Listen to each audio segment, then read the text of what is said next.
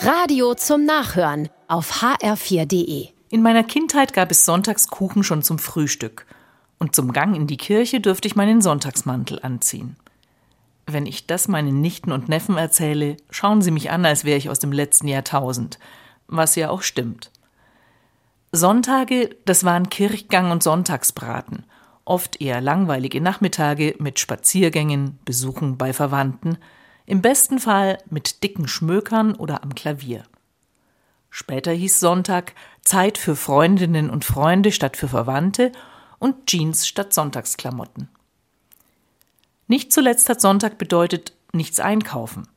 Was nicht bis samstags um eins erledigt war, fand nicht statt, höchstens als Notkauf an der Tankstelle. Kein verkaufsoffener Sonntag, kein Online-Shopping.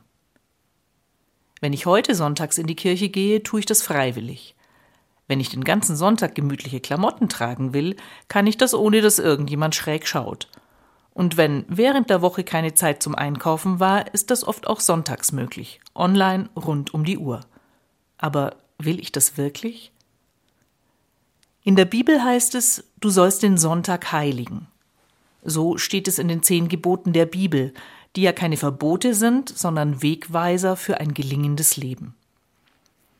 Die Theologin Dorothee Sölle hat das einmal modern formuliert.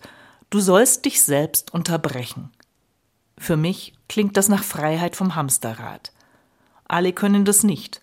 So viele arbeiten auch sonntags, damit unsere Gesellschaft funktioniert.